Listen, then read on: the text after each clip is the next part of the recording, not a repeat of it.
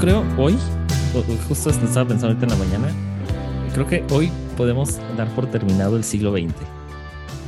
Uh, ¿por qué? ¿Por la, reina? Sí, eh, o sea, justo lo pensé ayer, bueno, más bien hoy en la mañana, y, yo creo que, que, que, amigos queridos que nos están escuchando, primero, bienvenidos después de una larga espera a su podcast Malditas Preguntas Humanas, pero...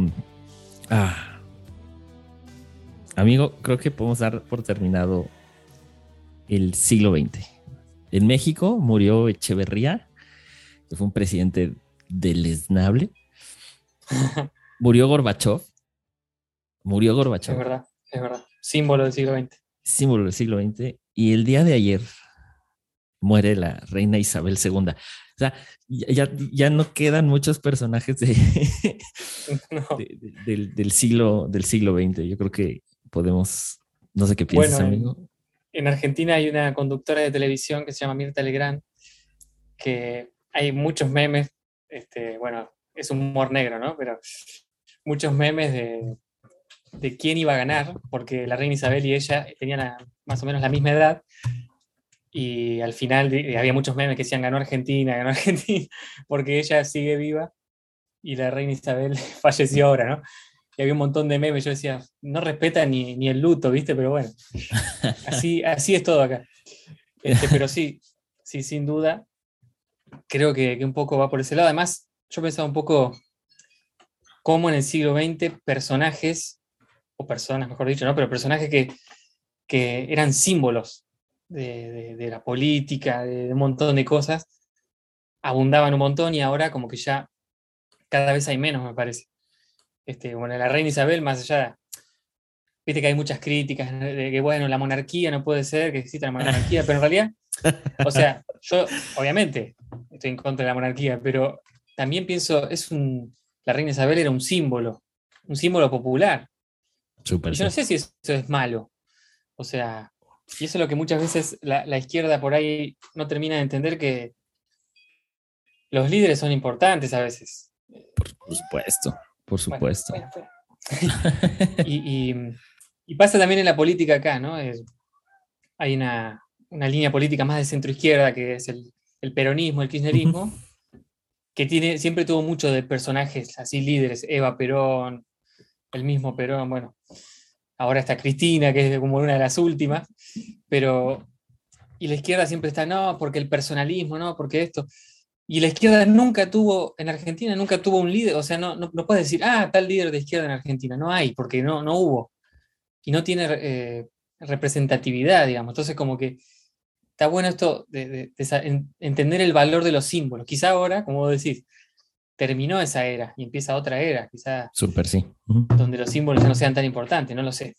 Sí, sin embargo, o sea, digo, ahorita vamos a entrar al, justo al tema que nos, una maldita pregunta que nos acoge el día, pero sí vale la pena como que esto, esto quede en el, podcast.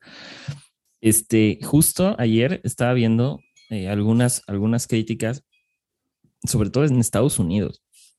Salió por ahí un, un compañero afroamericano este, a decir, bueno, es que, o sea, no, no como de qué, qué importancia tiene la reina o qué importancia tiene como que la reina Isabel, si fue alguien que eh, fue colonizadora, este, eh, o sea, ejerció como que la idea del imperio, ¿no? La idea del colonialismo. Y fue como de, brother, ¿es en serio lo que estás diciendo? O sea, estás en Brooklyn, en Nueva York, estás en el país que ejerce el, eh, que ejerce el mayor imperio de, de todos. Es un imperio económico, no es un imperio de conquista de territorio como tal, pero el simbolismo del imperio de Estados Unidos es, mil veces más grande que el, Reino Unido. O sea, la catástrofe que, ha hecho Estados Unidos a través de su reinado en la economía y en la sociedad, porque también la, la idea de tenemos esta idea de que Estados Unidos es lo máximo y sobre todo en Centroamérica, en Latinoamérica existe esta idea de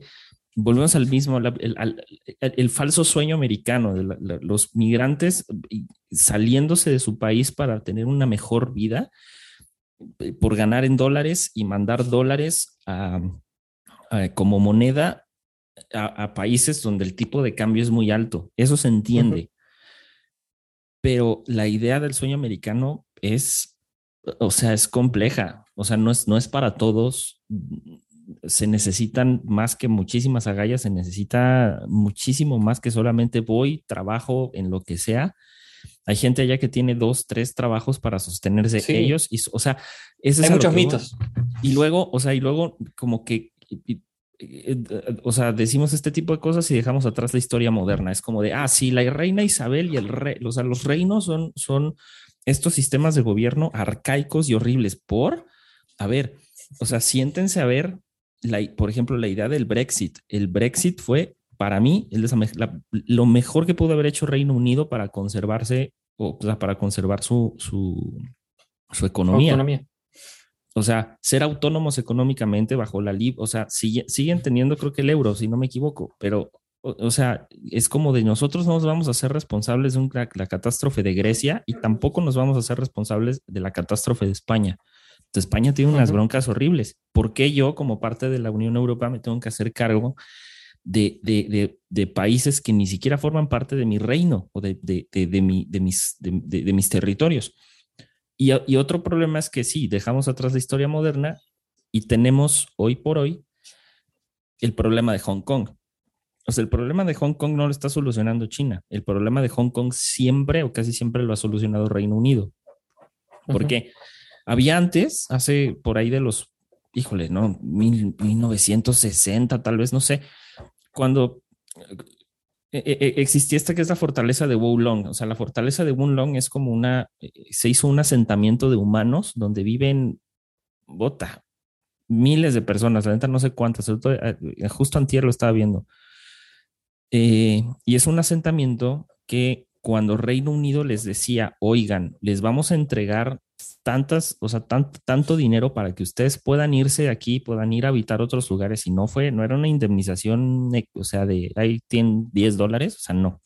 Eran, eh, o sea, fueron indemnizaciones a veces, o sea, de millones, porque habían asentamientos ahí. Y Hong Kong en ese entonces funcionaba en gobiernos que le llamaban triadas, que eran, e, eran como autogobiernos dentro de la isla, que hacían que, que era, era, era, como los yakuza, se cuenta en Japón, o sea, eran como mafias que gobernaban ciertos sectores de Hong Kong y estaban permitidos porque ningún gobierno metía las manos.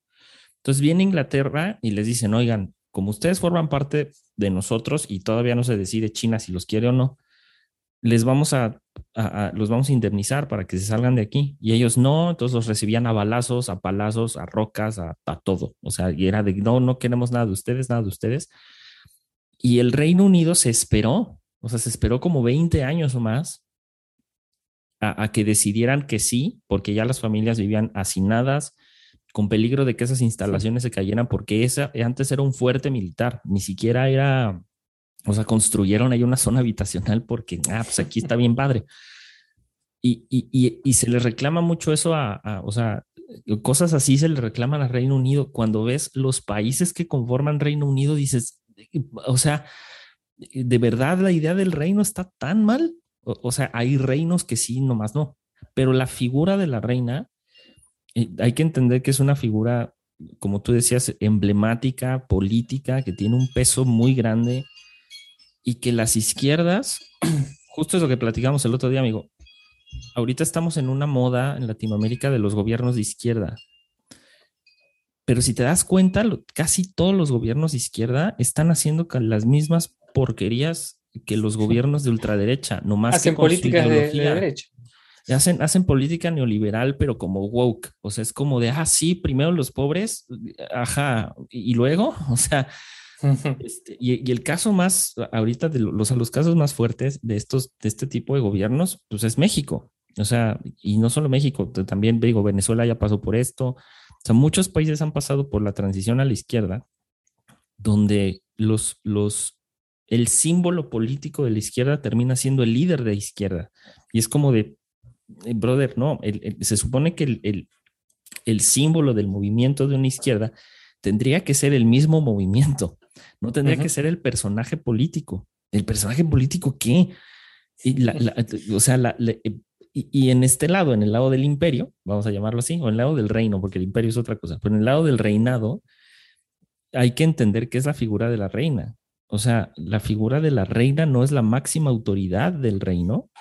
Por eso existen los primeros ministros. El primer ministro es el que toma las decisiones fuertes de Estado. La reina es la que avala. La reina solo pone la firma y es un personaje político que va y, y es la representación del reino ante el mundo, como lo que sucedió en Colombia. Va el rey de España, Colombia saca la espada de Bolívar, que what a time to be alive, porque eso no, yo nunca pensé ver ese acto político tan hermoso, pero sacan la, la, la, espada de Bolívar, lo cual es un símbolo muy fuerte para España, es como de, uy, o sea, o sea, con esto nos pusieron en la madre, ¿no? O sea, este, y, y, y la gente empezó, es que ¿por qué no se para? Es que ahí tienen, o sea, tienen que entender que el simbolismo del rey es, es algo muy pesado, no solo para el resto de los países, sino para los mismos reyes. O sea, no es tan, no es tan fácil. Entonces, él como rey no se puede, eh, políticamente hablando, y políticamente hablando, ni siquiera Petro se pronunció. O sea, es como de, pues, la gente sale a pronunciarse por cosas que no. Pero es lo que dices, o sea, es que ahora qué simbolismos eh, tenemos, ¿no? Rusia tiene un gran simbolismo muy fuerte que se, no, nunca se le va a quitar y es, por ejemplo, la idea de la madre Rusia, que es una idea netamente socialista. Que ese es lo que sostiene la política de Rusia, no Putin, porque muchos dicen, si Putin muere o cae su gobierno, el, el pueblo va a seguir queriendo la madre Rusia porque es una ideología que está arraigada. Exactamente.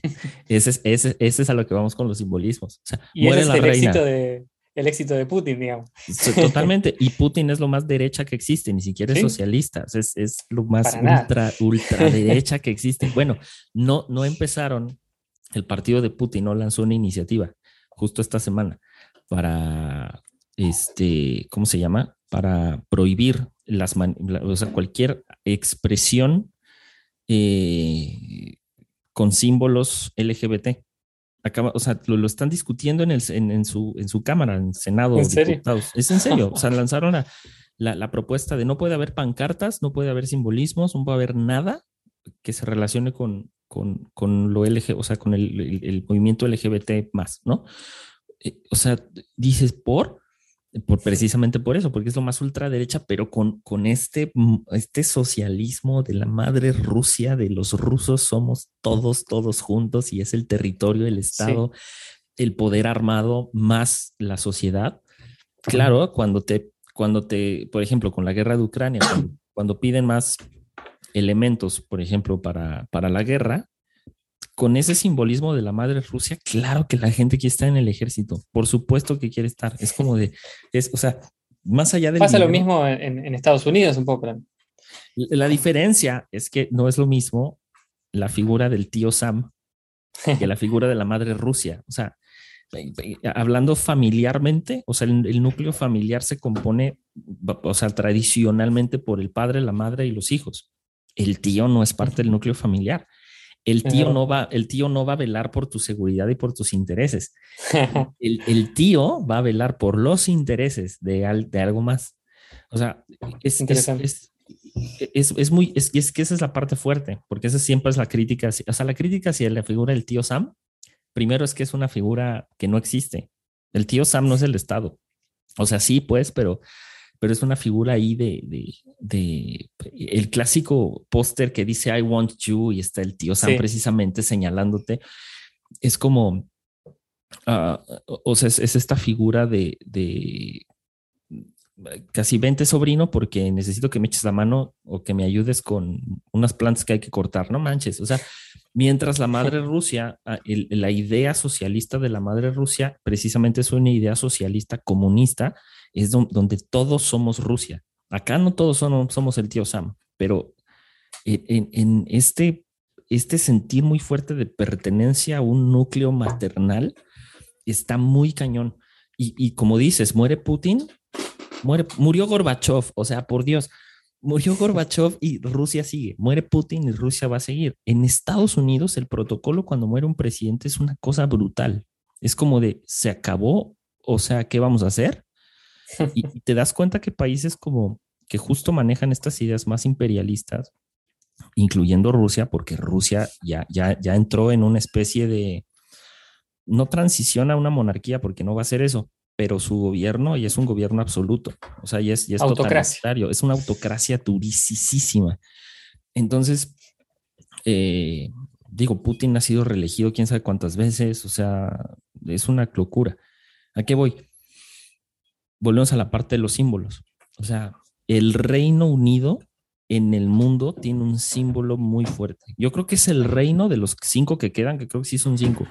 De los cinco que quedan, que tiene más peso todavía por la figura de la reina. Y además, Inglaterra como país y Australia y demás y otros países que forman parte del Reino Unido eh, siguen los mismos protocolos y ellos no están dispuestos a decir, ¿sabes qué? Yo me quito de la corona. Ningún país de ellos está dispuesto a salirse de la corona, ni uno. Ah, o sea, yo no he encontrado, justo ayer estaba buscando noticias de eso y ni un país está en el rollo de, ah, me quiero salir porque ya no estoy cómodo porque la corona los hizo independientes. Dijeron, sí, dependen políticamente de nosotros, pero su economía es su economía y ustedes saben, o sea, háganse bolas. Porque entendieron que la figura del reino debería ser una figura más política. Y ya, ahora, se, por otro lado, no sé si has escuchado la idea de, de eh, Eurasia, que es juntar políticamente hablando Europa y Asia Central. Sí. ¿Y qué creen que va a pasar con eso? o sea, o, con la Unión Europea. Sí, son países independientes y tal, tal, bro, de la Unión Europea es un monstruo. O sea, es, es, es, es, tiene la misma figura de un imperio. O sea. Y dependen mucho unos de otros. Pero por supuesto. bueno, el desastre de Grecia, ¿quién lo sacó adelante? Reino Unido y Alemania. O sea, entonces como que, volvemos a lo mismo, como que no, no hemos entendido todavía como... ¿Sabes qué pasa, amigo? a mí me está frustrando mucho los discursos no de izquierda. De izquierda me gusta como idea, la odio en la práctica o la estoy odiando en la práctica. Es, horrible. Eh, porque es muy intolerante. O sea, pide, la izquierda ha pedido tolerancia y es muy intolerante. Y es como de brother, o sea, justo, justo ayer, eh, aquí hay un personaje muy horrible que se llama Pigmenio Ibarra, que es es un güey que hace cine y, tiene, hizo narcoseries además, o sea, hizo series de narcotraficantes, series de televisión de narcotraficantes y madres así. Y, el, brother está pues muy de acuerdo con la cuarta transformación, el movimiento de Andrés Manuel López Obrador. Para no hacerte el cuento largo, hace muchos años él recibió un préstamo por el gobierno federal de aquí de México de 150 millones de pesos. Es muchísimo dinero. Es un préstamo que quién sabe dónde quedó, nadie sabe qué pasó con ese préstamo. No ha hecho nada, o sea, Pigmenio algo extraordinario que cueste 150 millones de pesos, nada. Y él tiene una productora. Entonces, sale en un programa de radio con un periodista de aquí que, mucha gente dice que es un periodista de derecha. Yo no lo considero un periodista. Yo personalmente no lo considero, no lo considero periodista de derecha. Simplemente lo considero un periodista que saca la nota como la tiene que sacar. En fin. Y este brother eh, eh, toma y, empieza como que a decir es que los obsesionados con la, con la derecha, los, los amantes de la derecha, los no sé qué de la ultraderecha, y me, me, empezó a molestar mucho eso porque dije, a ver, ¿qué de malo tiene que alguien sea de derecha? O sea, el que a alguien le guste la derecha implica que no, o sea, que no comparta, por ejemplo, lo progresista, eso sería una falsa premisa. Hay gente de la derecha que está de acuerdo con el aborto, hay gente de la derecha que está de acuerdo con lo LGBT, hay gente de la derecha que está de acuerdo con esas cosas. Sí, sí. Entonces, y, como hay gente en la izquierda que, que, no está de acuerdo con eso, o sea, hay gente en la izquierda que dice, espérate, por, pues se supone que es de izquierda. Entonces, como que presumimos, volvemos a lo mismo que la izquierda y la derecha son posiciones como que absolutas, no, son ejes. Son, o sea, es que, que seas progre no quiere decir que seas de izquierda. Eres progre y a lo mejor te gusta traer pues, tu iPhone 13 y tu coche del año y brother, eres más de derecha que otra cosa. Además existen muchísimos grises en el medio. A mí me gusta, me gusta manejarme dentro de lo, que se puede llamar centro izquierda, me gusta manejarme en esos grises, en, mi forma de verlo, digamos. Claro, claro. No veo el mundo, digamos, de, la perspectiva más individualista que tiene la derecha, quizá tradicionalmente. Me gusta más la visión más comunitaria, pero no, no quiere decir que también hay un individualismo, que hay, hay necesidades sociales, necesidades de consumo que existen. Claro. Por eso me siento identificado con, con eso más gris, una izquierda más gris.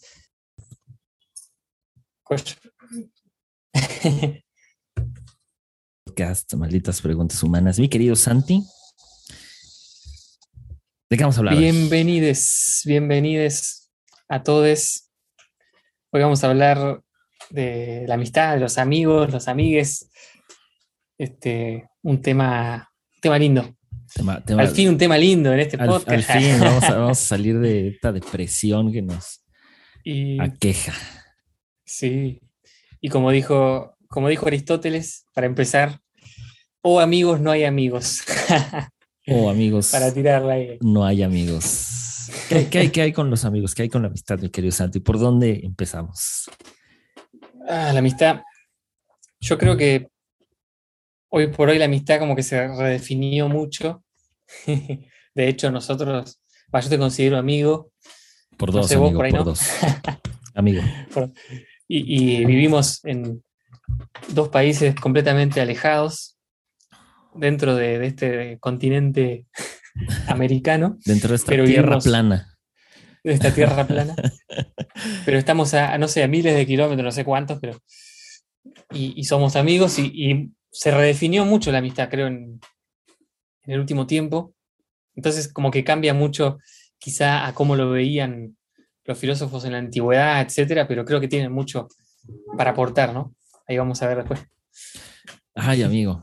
Pues precisamente, eh, y, creo que podemos empezar con una idea de, de que quería empezar fuerte, pero no, porque vamos a hablar de la amistad. Pero um, Eric, Eric Fromm, que es alguien que ya hemos citado aquí muchas veces, eh, él, dice algo acerca de, de, los, de los amigos. Dice que eh, la, la, fe es la cualidad de certeza y firmeza que poseen nuestras convicciones y que la fe es imprescindible. O sea, es imprescindible tener fe en los amigos pero también es imprescindible tener fe en nosotros mismos como amigos, porque es la única manera, o sea, a través de la fe, de tener fe en el otro, en la que adquirimos compromisos y podemos realizar eh, proyectos en conjunto. Y hay una idea bien interesante con la idea, o sea, con el, eh, los amigos, porque la, la amistad es algo, no sé cómo lo veas tú, pero no es, no es algo, no es algo que se provoca, sino que es algo que surge. Que se da. Que se da. No es algo que, que como que, como que sí escojo yo, o sea, como que sí tengo la oportunidad de escoger, pero, pero a la vez no. O sea, como que de hecho, brota. Sí, de hecho hay, también amigos touch and go, ¿no? Ponele, conoces un amigo o alguien que te cae muy bien en unas vacaciones o en una fiesta, lo que sea, y decís, qué buena onda, ¿no? pero por ahí quedó ahí y nunca más lo volvés a ver o lo ves una vez cada millones de años. Y, también existe eso, ¿no? Pero sí, sí creo que la amistad no se elige, quizá, no es que, bueno, voy a, voy a conseguir un amigo como que me voy a conseguir una cerveza, ¿no? No, no existe eso. Pero sí, lo mismo que cuando uno quiere conseguir un novio o novia, o amante, como que uno tiene una predisposición, ¿no? Claro. Hace, hace poco hablaba de eso con, con Flor, de, bueno, yo quiero eh, conocer amigos nuevos, gente nueva. Bueno, eh, mostrar, andar con una actitud para eso, ¿no? Si uno está todo el tiempo con cara de, de orto, como decimos en Argentina, con mala onda, este, no, no, vas a, nadie va a querer estar o va a creer que tiene la posibilidad de entablar un vínculo de esa manera con vos, ¿no? Entonces, creo que hay que tener una predisposición. Después también hay otros debates ahí de, después en la, amistad si tiene que haber reciprocidad o no. Yo voy a contar algo de, mis amigos, ¿no? que tengo dos, amigos, tres amigos ahí que son medio personajes, que voy a decir, ¿cómo puede ser tan miserable en algunas actitudes? Este, pero después digo, los odio y los amo, ¿no?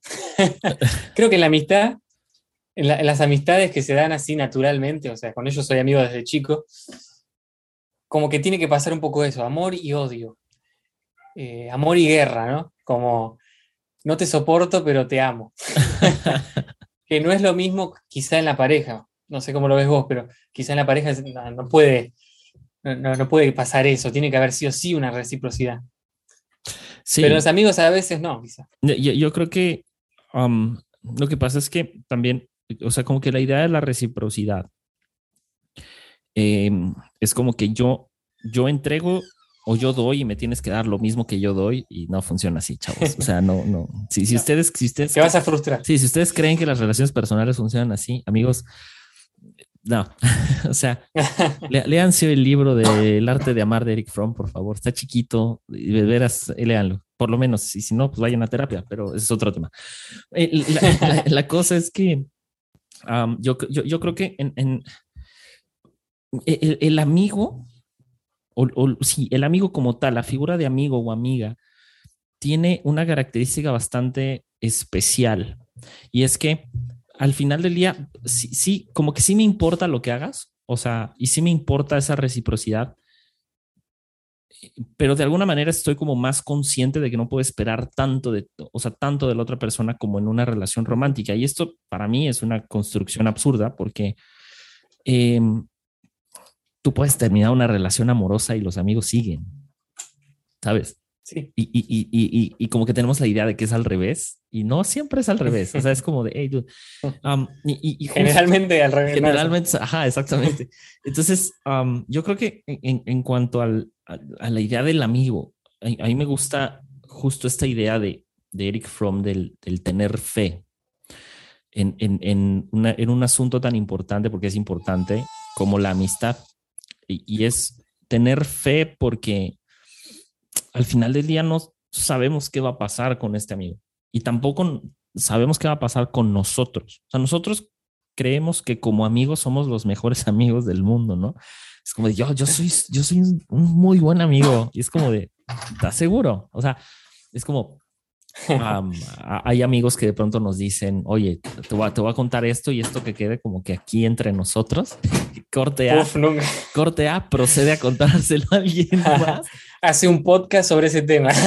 sobre ese tema, ¿no? O sea, son ese, son ese tipo de cosas que tú ten fe. O sea, y parte de tener fe es el, el entender que va a fallar. O sea, Sí. El, porque la gente falla, ¿no? O sea, las personas fallamos, fallamos todo el tiempo además. O sea, no es como que fallamos eh, una vez o una vez cada año. No sé. Entonces, y la otra es, no sé cómo veas, pero, pero también existe hoy, hoy un factor muy difícil porque sí, ya cambió la idea de la amistad, como que ya cambió ese paradigma de la amistad de no se puede tener una amistad a distancia, o sea, sí se puede tener. Pero como que también existía esta idea de que para tú ser amigo tienes que estar siempre ahí, como que siempre activo, como que siempre, siempre eh, en, presente. No, ni, porque no, no, es, no es esta onda de siempre presente, sino como que siempre activo en la conversación. Y yo no creo que sea mm. así, no sé cómo lo veas tú.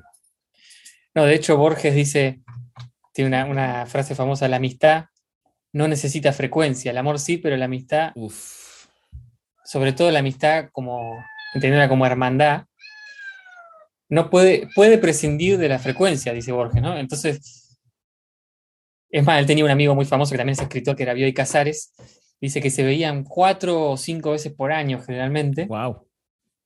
Y que era un amigo íntimo para él, a pesar de eso, ¿no? y era como muy loco. Ese tema de los, de los amigos íntimos también, ¿no? Hace, hace poco una, una persona conocida me decía, yo creo que nunca tuve un amigo eh, de fierro o íntimo. Yo decía, qué loco, ¿no? Porque no es algo tan común. De hecho, yo pienso en, un amigo íntimo que tuve, ya no, no es más mi amigo por circunstancias de la vida. Pero digo, creo que con esa persona y después seguí teniendo amigos, pero en ese nivel de intimidad, ¿no? De compartir lágrimas, compartir momentos, compartir el alma con otra persona, ¿no? No es algo tan común. Claro. Y cuando uno lo tiene, tiene que valorarlo también. Y también valorar, valorarlo en la diferencia. El, amigo, como dice el burro de Shrek, el amigo te dice la verdad más cruda, ¿no? Claro. Es como si tu amigo es igual a vos o piensa igual a vos, ponele. Nosotros no pensamos igual en todo.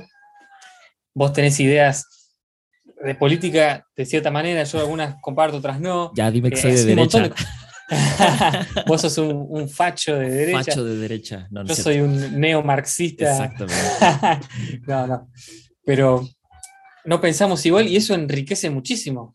O sea, eh, si yo tengo un amigo, solamente me junto con amigos que piensan exactamente igual a mí, es una relación casi masturbatoria en donde yo quiero pajearme en el espejo, ¿no? por así 100%. decirlo. Es como, Sí, es como exactamente un igual a mí, claro. El, el otro yo, ¿no? Mi otro yo. En realidad, lo bueno está no en, el- en la repetición de uno mismo, sino en, en lo otro, en lo distinto. Justo eso. Y es, y es como esta idea del el, el temor que, te- que tenemos todos al a lo diferente. O sea, lo diferente asusta. O sea, y, y no, no que asuste como de que vas a salir corriendo, sino como de entrada eh, está este absurdo sentido como de que tenemos de competencia, porque hasta a, a veces esto se ve reflejado en la amistad, o sea, es como de quién, quién tiene más para dar, ¿no? En la amistad, brother, no manches, no se trata Ujú. de quién tiene más para dar, o sea, si, si tú tienes más para dar en una amistad, dalo, o sea, pero no esperes que la, que la otra persona que no tiene lo mismo que tú lo dé, y volvemos a lo mismo, esta parte de lo diferente asusta, o sea, lo, lo, lo- lo que es ajeno a uno, es como, como que es, es difícil de procesarlo y justo sucede con la amistad. Pla- planteemos un poquito, o sea, cómo, cómo empezamos a, a generar a- amistad cuando somos niños. En el caso de los hombres hay una pelota de fútbol y se acabó. O sea, se chingó. Ahí ya empezamos a ser amigos, es facilísimo. Justo las, la- las o sea, y, y- y lo ponemos igual en el, en el círculo que- que tradicional, vamos a llamarlo así, pues de, de las niñas, ¿no? O sea, y cuando existe el juego de por medio, eso es a lo que quería llegar, cuando existe el juego Sí. de por medio, es muy fácil hacer amigos. O sea, surge, surge esta, esta facilidad. El problema es que uno crece y deja de jugar. Y eso es, y eso es, es muy peligroso. O sea, uno, Ese es exactamente. o sea, uno, uno crece y, y- y- y pareciera ser que la amistad ya no, ya no está sujeta al juego. Cuando tú juegas, fut- por ejemplo, en el caso de los hombres, ya hablemos, hablemos de los hombres, cuando uno juega fútbol, en el fútbol estamos dispuestos, porque es, es, es un contrato tácito básicamente, es- está implícito en el fútbol, el recibir golpes y patadas. O sea, está implícito. No puedes no Sí. jugar fútbol sin contacto físico. Es un absurdo eso. Cuando está este contacto físico, es que el contacto físico forja. Y, y eso es como que algo que todavía no se entiende. Y cuando me refiero a contacto Sí. físico, no me refiero al golpe, sino me refiero al, al estado presente físico. Cuando existe algo de por medio en común y comenzamos a jugar con eso, se acabó. Es, es como, que- es como, como la idea del asado, que a mí me encanta la idea del asado en Argentina, que se convierte en una cosa tan íntima, pero al mismo tiempo tan libre. Ritual. Es un ritual, exactamente. Y, y- y- y- ese ritual que produce, produce desde, las, desde los, las más grandes discusiones de geopolítica hasta las más profundas amistades, amigo. Y, de hecho, eso que decías del, del contacto físico, ¿no? Cuando éramos chicos, eh, no podés tener un amigo que no te haya pegado una piña o, o con el que no te hayas pegado una patada jugando al fútbol. eh, es como. Si no, no sos completamente amigo. Era un poco Claro. así, ¿no? Eh, Oye, pregunta, Si no, hay ¿tienes- como una tienes- distancia. por ejemplo, ¿tú tienes amigos que le van al Boca? eh, ah, qué pregunta. Qué difícil Sí. para un fan de River. sí, sí, sí. De hecho, dudé en llamarlos amigos por esa, por esa razón, pero. Tú eres No, un de hecho- conocido, dice. Claro, son conocidos. nah. La- justamente, la- no sé por de casualidad, la mayoría de mis amigos son de River, pero, pero sí tengo un amigo con el que me peleo mucho, eh, pero eres de Boca. Cuando gana Boca, eh, me, me invade mi- mis redes sociales, mi WhatsApp, con mensajes, insultos de todo tipo, y bueno, y viceversa, ¿no? Y- Cuando gana River. Y, te, y te lo, te lo pregunto porque nuestro, eh, ay Dios, nuestro querido, amado Friedrich Nietzsche sí, dice, los amigos no son quienes nos aceptan y apoyan o quienes nos siguen o idealizan. Los verdaderos amigos son quienes tienen sus propios ideales frente a los nuestros. Aquellos que tienen una independencia singular y que pueden incluso, por no seguirnos, parecer nuestros enemigos. Nietzsche es una chulada, porque dijiste hablando de la ética de la amistad. Y es, y es precioso porque no sé si te ha pasado que estos, estos amigos que piensan muy diferente a nosotros, que justo lo que planteabas, dejar atrás la idea masturbatoria de tener gente que sea igual a mí para yo reflejarme en el espejo y decir, sí, este, yo pienso igual y yo pienso igual y yo pienso lo mismo y reafirmar el discurso cuando se presentan estas discusiones es como es como el contacto físico en el fútbol es, es como esta son como estas bofetadas estos golpes de o sea, pensamos, pensamos diferente y qué bueno que pensamos diferente, pero aquí estoy, ¿sabes? No, no, no sé qué pienses, amigo. Sí, sí, de hecho, me, me, me vine hablando un poco también de, de, una experiencia, ¿no? Como yo tenía mi, mi época de la iglesia, ¿no? Cuando iba a la iglesia. Aleluya. Tenía, aleluya, tenía un par de amigos muy distintos, muy distintos, que cuando eh, por un cumpleaños o por alguna casualidad estábamos todos juntos, me parecía un zoológico porque tenía un amigo que era muy fundamentalista, extremadamente fundamentalista, un personaje total, eh, que eh, nada, era, para algunas personas era insoportable. Pero yo, le tenía cariño, era mi amigo, tenía sus cosas, ¿no? Después tenía otro que era completamente un hippie zaparrastroso, que que no se bancaba a este fundamentalista. Tenía otros que nada que ver, no tenían nada que ver con la iglesia, etc. Algunos de River, otros de Boca, como decíamos. Algunos más, algunos eh, más de, pensamientos más de derecha, otros de izquierda. Y como que se da una cosa que, porque yo era el, amigo en común en ese caso, eh, se daba esa unidad de, ese encuentro que era único, porque después ellos, por su cuenta no se iban a juntar ni loco, claro. porque no se bancaban. y, como que está bueno eso, ser un poco ecléctico y, generar eso. También generaba algunos conflictos eso, ¿no? Porque algunas juntadas no terminaban tan bien porque no se, entendía eso, ¿no? El, entender la diferencia. Pero sí, yo, yo creo lo mismo. Y justamente Nietzsche trabajó mucho la amistad. Eh, trabajó mucho el tema ese también de, si tiene que haber una reciprocidad o no, claramente él, que, no le pongas una cadena a Nietzsche porque te la rompe. Hay, una frase de él que dice, eres un esclavo, entonces no puedes ser amigo. O sea, no, él no quería que, que, la amistad dependa de nada, ¿no? que no haya ningún, ninguna atadura para la amistad. Y, yo aprendí con el tiempo eso. Yo siempre fui mucho de dar, yo, yo soy más de, ese lado, ¿no? de, dar, dar, dar, ¿viste? Y, y, por ahí me terminé perjudicando al esperar más, lo mismo de la otra persona, ¿no? Como, no. no, no hay que esperar lo mismo necesariamente. Y el error lo tenía yo en ese caso. Y, y es eso, o sea, e, e, es que ese, ese es el error como de no aprender que podemos aprender y que podemos amar y que incluso podemos forjar grandes relaciones con personas que no piensan igual que nosotros. O sea, no pasa nada. ¿Sabes? A mí me, sorprendió mucho ver hace poco a Agustín Laje, que es un personaje que yo o sea, por su discurso, no, evidentemente no, no comparto absolutamente nada de él. Pero ver, ver, verlo con Gloria Álvarez, por ejemplo.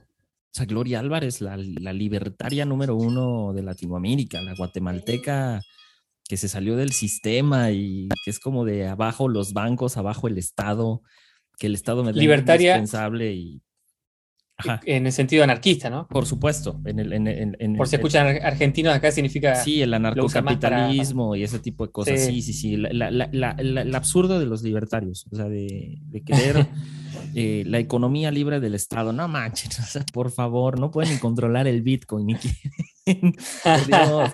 Entonces, es justo eso.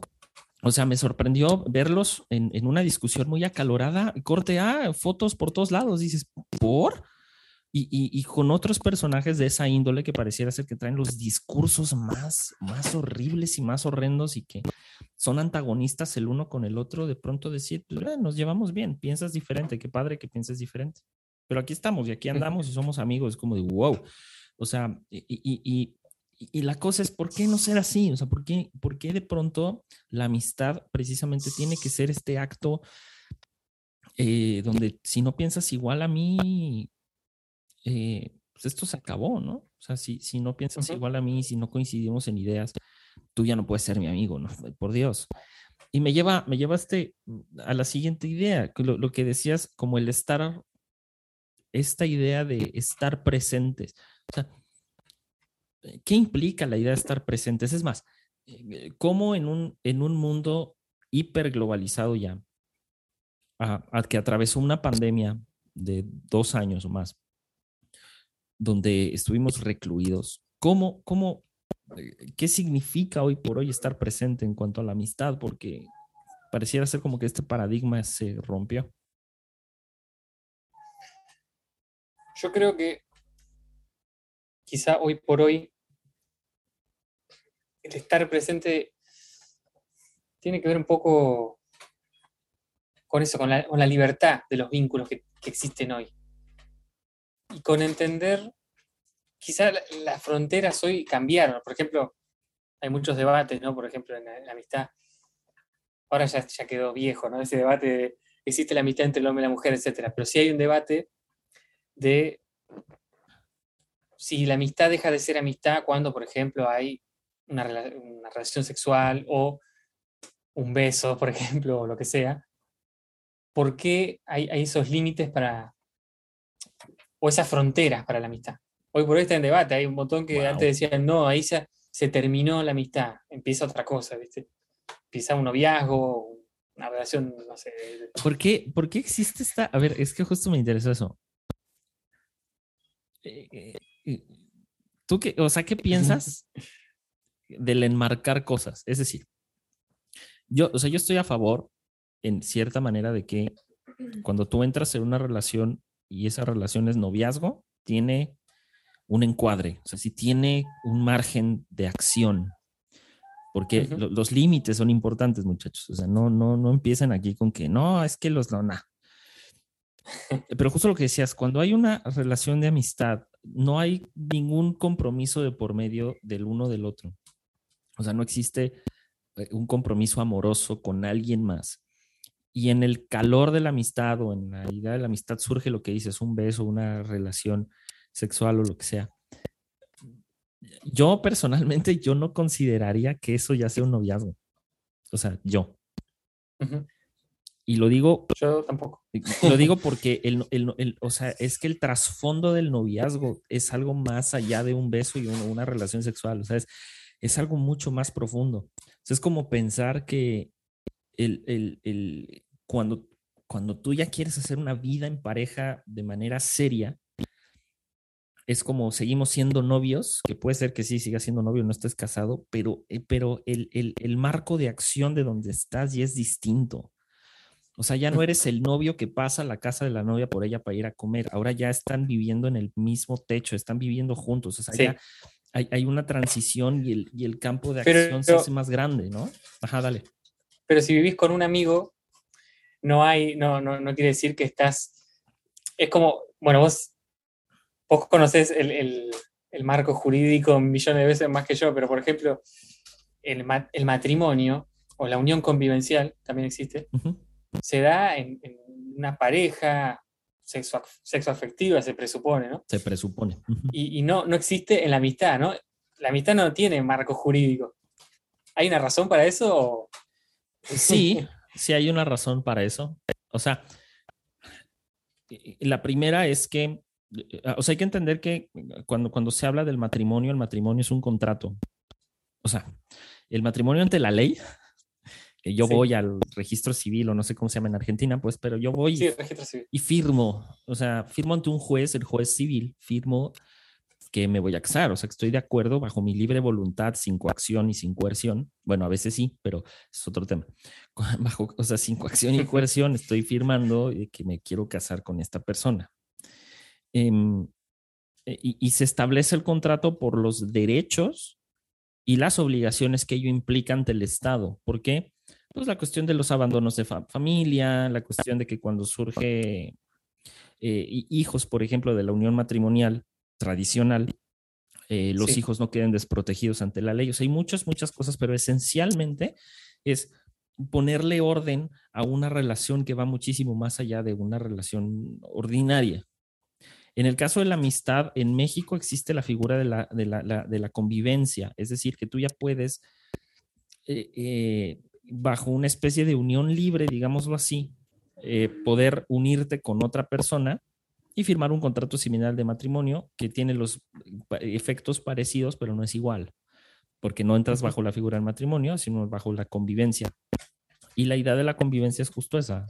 O sea, es como, como, como amigos, y si quieres como pareja, pero sin estar casados, entramos bajo el mismo esquema de la ley, parecida al matrimonio. E, e, e, o sea, pero en cuanto a la amistad me refiero, es una amistad que se da de manera tradicional, tomando una birra y, platicando con, de, geopolítica y de este, lo, cualquier otra cosa, ¿no? Eh, no existe ninguna regla, o sea, ninguna regla porque como Estado sería muy difícil tener, imagínate tú, amigo, no sé, o sea, no sé cuántos amigos tienes, vamos a pensar que una persona tiene 15, 20, 30 amigos, vamos a ponerla así, es alguien demasiado sociable, ¿no? Demasiado sociable y tiene 15, 20, 30 amigos. Imagínate celebrar 30 contratos. Es un absurdo, ¿no? Es absurdo. O sea, responderle a las personas por 30 contratos, nada más. 30 novias también. Sí, ¿no? O sea, ya, ya, ese es a lo que voy. Entonces, no sé, para mí, en este sentido, o sea, si me voy como a la historia del derecho, Roma tiene uno de los antecedentes más hermosos y bellos en cuanto a la convivencia. Y es eh, justo cuando Roma está en la transición del imperio a la república y está conquista y conquiste, las guerras no duraban tres días, chavos, las guerras duraban años.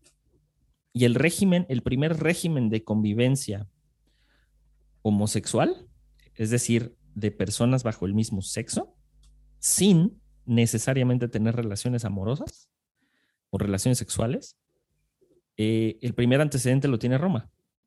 Roma celebra justo esta idea y, ahí es de donde nace la idea del, eh, del condomino o del condominio. Y los condominios en Roma eran las o sea, en las barracas que formaban eh, en, en, Roma el ejército, eran, eran unos puestos de arcilla eh, y bien, o sea, pues bien estructurados, ya cuando Roma conquistaba y empezaba a edificar, donde los soldados dormían y eran habitación tras habitación tras habitación, todas pegadas, sin puertas. Era un corredor, haz de cuenta, y una habitación personal para ti, donde tenías pues, lo, lo, indispensable como soldado. Y era un corredor enorme, enorme, enorme, enorme. De ahí nace la primera idea de los condominios. O sea, hoy por hoy la manera en cómo hacemos edificios y departamentos es exactamente el mismo modelo. Y esta idea del condominio lo que permitió fue hacer figuras legales para los soldados donde eh, celebraban un contrato entre ellos para que cuando ellos murieran, mis pertenencias, haz de cuenta, pasaban a ti, o sea, pasaban a mi familia a través de ti porque la guerra todavía no había acabado. O sea, tú podías hacer uso de mis pertenencias hasta en tanto regresaras de la guerra. Esos contratos fueron los primeros contratos, digamos, de, eh, de, condóminos eh, registrados en Roma. Y era, o sea, era hermoso, honestamente era hermoso, porque de una amistad, de la lucha, de la batalla, del entrenamiento, de la guerra, salían las relaciones más duraderas. Entonces, por ahí hay un escrito precisamente de, no me acuerdo cómo se llama este brother, que era, era un, general que él tiene la, precisamente la frase de donde sale la, la película, la tercera película de John Wick, que es Parabellum, que eh, se le atribuye a Julio César, pero no es Julio César, es uno de sus generales que dice, eh, aquel que esté eh, aquel que, aquel que quiera hacer la guerra debe estar, perdón, aquel, aquel que anhela la paz debe estar primero consciente de, hacer la guerra. o debe estar preparado para la guerra. Ah, odio este. Odio, odio asume el día de hoy. En fin, eh, pero esa es la idea. Entonces de ahí sale como que un poquito la idea de los condóminos. Entonces, yo creo que como antecedente a la amistad, se dejó esa figura para pasar precisamente a una figura mucho más seria como la del matrimonio. Pero en fin, ahí hay un breviario cultural, amigos, de la pregunta de Santi. no, me encantó, me encantó porque existe como esta, esta cuestión de... Es como, es, muy debatible filosóficamente el, tema, yo creo que ya nuestra generación tenemos mucho arraigado del, tema del, contrato matrimonial, ¿no? Sí. Lo entendemos porque fue una política, justo veníamos hablando de eso, una política de, que tiene que ver con el mundo pasado, tanto del siglo XX como antes, obviamente, eh, en donde era una política de Estado fomentar los matrimonios, fomentar las familias, etc. Pero en este mundo mucho más heterogéneo que se está formando y se sigue formando, eh, va a ser difícil, eh, va, cada vez es más difícil reglamentar o poner en un marco jurídico el amor, porque justamente se supone que los matrimonios se forman en base a una relación de amor entre dos personas, etc. ¿Y qué pasa? Y de hecho en, las instituciones religiosas, en la iglesia, nos enseñaron que eso debía mantenerse, porque el matrimonio era una institución, era algo que debía sostenerse, aunque el amor ya no exista, ¿no? Qué, contradicción enorme. pero te das cuenta. Y de la misma manera que. sí. Perdón, amigo, pero eh, eh, o sea, te das cuenta que prevalece, o sea, nos enseñan la institución de matrimonio como eje social, pero no nos enseñan la amistad como eje social. Es decir, no, que de hecho lo es. pero total, ¿eh? O sea, ahorita que dijiste eso, perdón, me sorprendió muchísimo porque caí en cuenta de que nos, nos enseñan tanto que el matrimonio es la base de la sociedad y demás. Que yo estoy muy en contra de eso, porque no es la base de la sociedad. Se instituyó como la base de la sociedad, pero, pero no te enseñan que el, valor profundo de la amistad, o sea, el valor profundo que surge de, precisamente del, batallar de la amistad, porque termina siendo una especie como de guerra un poco rara. Pero, pero sí, o sea, perdón por interrumpirte la idea, pero me, sorprendió. Ahora sí, dale. No, no, no. Tal cual. Y, en esa línea, lo que se puede construir con la amistad, eh, y tomando ahora sí un poco a algunos pensadores, yo creo que Aristóteles, Platón y los, los clásicos tomaron mucho la amistad entre varones, ¿no? Pero para tomar un poco algo un poco más inclusivo, creo que Epicuro eh, engloba más eh, eh, todo, porque él fue el primero que, el primer filósofo de la escuela filosófica que incluyó mujeres, incluyó esclavos, fue totalmente adelantadísimo para, para su época, era la única escuela que hacía eso, ¿no? Y, lo, lo, interesante es que, bueno, los famosos jardines de Epicuro, que eh, en Atenas estaba la escuela, el liceo, creo que era la de Aristóteles, y la academia, justamente la de Platón, de, los, los, que seguían las enseñanzas de Platón. Eh, y Epicuro dijo, yo no voy a estar en la ciudad, no, no. Se fue la miércoles. Justo en, esos años también surgieron los locos como Diógenes, con, con los cínicos, eh, Pirrón con los escépticos, había muchas escuelas locas. Digamos los deconstruidos, pues. Sí, sí, hermoso, hermoso. Tendríamos que hacer un episodio por cada uno de ellos porque la verdad que son jalo, tremendos. Jalo. Y, y bueno, y Epicuro, creo que, el mejor eh, representante de, esos tiempos, se dijo, yo, no, yo me voy a ir lejos de la ciudad, alejado.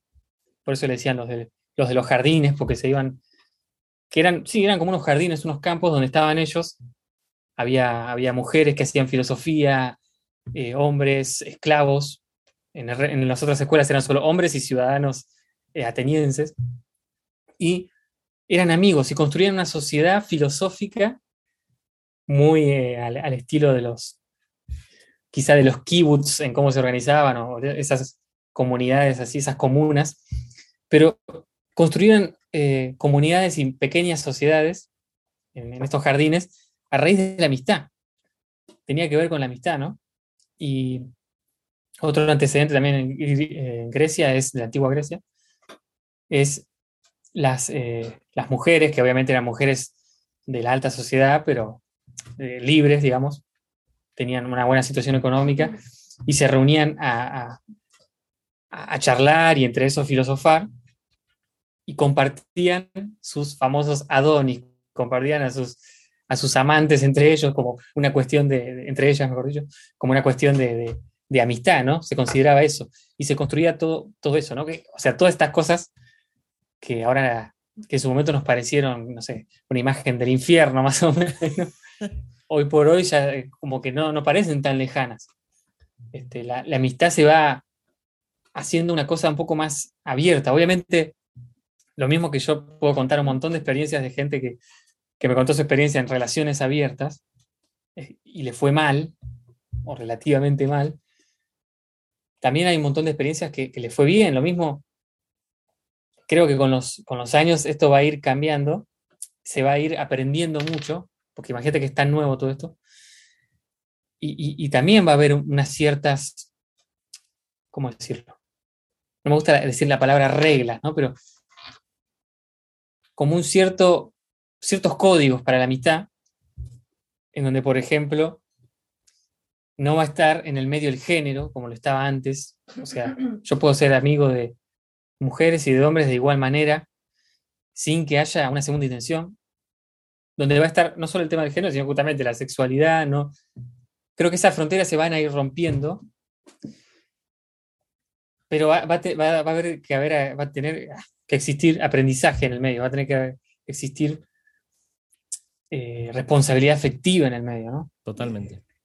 Y, en eso podemos aprender de, los antiguos, de algunos de los antiguos maestros griegos, ¿no? Sí, totalmente. Yo, yo, creo que, eh, o sea, recuperar el, sí, recuperar el mensaje de los, como dices, de los antiguos en lo que vea a las relaciones en general personales, pero sobre todo a la amistad, yo creo que resulta necesario porque la manera en cómo comenzamos, o sea, como forjamos amistad hoy en día, que eh, se rompió como el, mucho el paradigma, y más con una sociedad que está totalmente eh, globalizada y sobre todo totalmente inmersa en tecnología y demás, creo que e, e, esos valores ya no están implícitos como antes cuando existía el forjar amistad a través de medios ordinarios.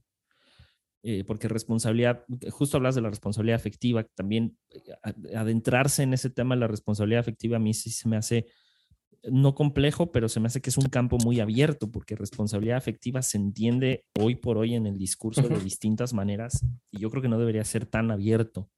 Abierto debería ser los niveles de relaciones, eso sí, pero la responsabilidad afectiva tendría que tener un margen, ¿no? Entonces, no sé.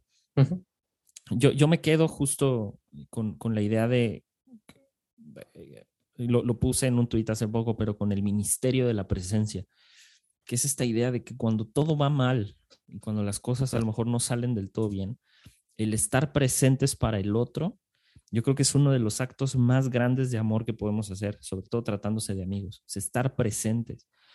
Es, a veces es lo único que necesita un amigo, que estés presente, no necesita de tantas cosas, ¿no? Entonces, esta idea, me gustó como Shia LeBoff lo puso en, un podcast con John Berthaud, que es dos grandes actores, que se llama Real Ones. Habla, habla un poco ahí de su relación con su esposa, pero justo la idea del ministerio de la presencia como amigo, creo que es una cosa hermosísima, amigo, hermosísima. Me gusta. podríamos seguir hablando de esto durante mucho tiempo, amigo, pero... sí, el reloj nos presiona. El reloj nos presiona, así que, ¿con qué cerramos, amigo? Pero lo que habíamos dicho antes, que, creo que es una idea interesante, que es el panóptico de Foucault, em, que para el que no sabe, obviamente en Google lo van a encontrar fácil, pero es básicamente la vigilancia, la idea de la vigilancia, el control, como está en el libro de Foucault, Vigilar y Castigar, y con, hoy por hoy tenemos la, tecnología que lo hace. Cada vez que, hablamos del panóptico, me acuerdo ahora que no, se graba. Para mí que el, poder... No, ahora sí se está grabando, te prometo que ahorita sí se está grabando.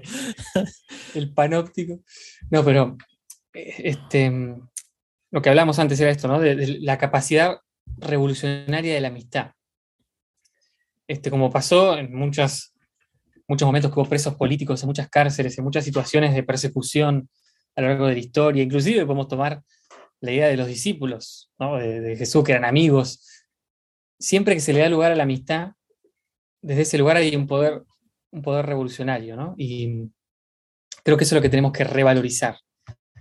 Por supuesto, tenemos mucho más para hablar de amistad y, y lo vamos a ahondar, pero creo que, que, tenemos que recuperar por ese lado el tema. No sé qué piensa mi amigo. La capacidad revolucionaria de la amistad. Qué bello, qué hermoso. Tengan amigos, carajo. Amen a sus amigos, carajo. Y, ah, Dios, qué, qué bonita forma de cerrar. Um, queridos amigos, esto ha sido todo por hoy. Eh, después de que Santi se nos enfermó, de que quién sabe qué le dio, este, después de que tenemos COVID. mucho trabajo, después de un atentado contra la vicepresidenta de Argentina. Que demostró que Dios es peronista. Que... Porque Dios encasquilló esa pistola, no manches. Este, um, estamos de vuelta, amigos, en Malditas Preguntas Humanas. Y los queremos mucho, amigos. Y sean felices. Abajo el capitalismo. Y arriba la amistad. Arriba la amistad. amigos, nos vemos en la que viene. Eso ha sido todo por hoy. Chao. Chao, chao, chao.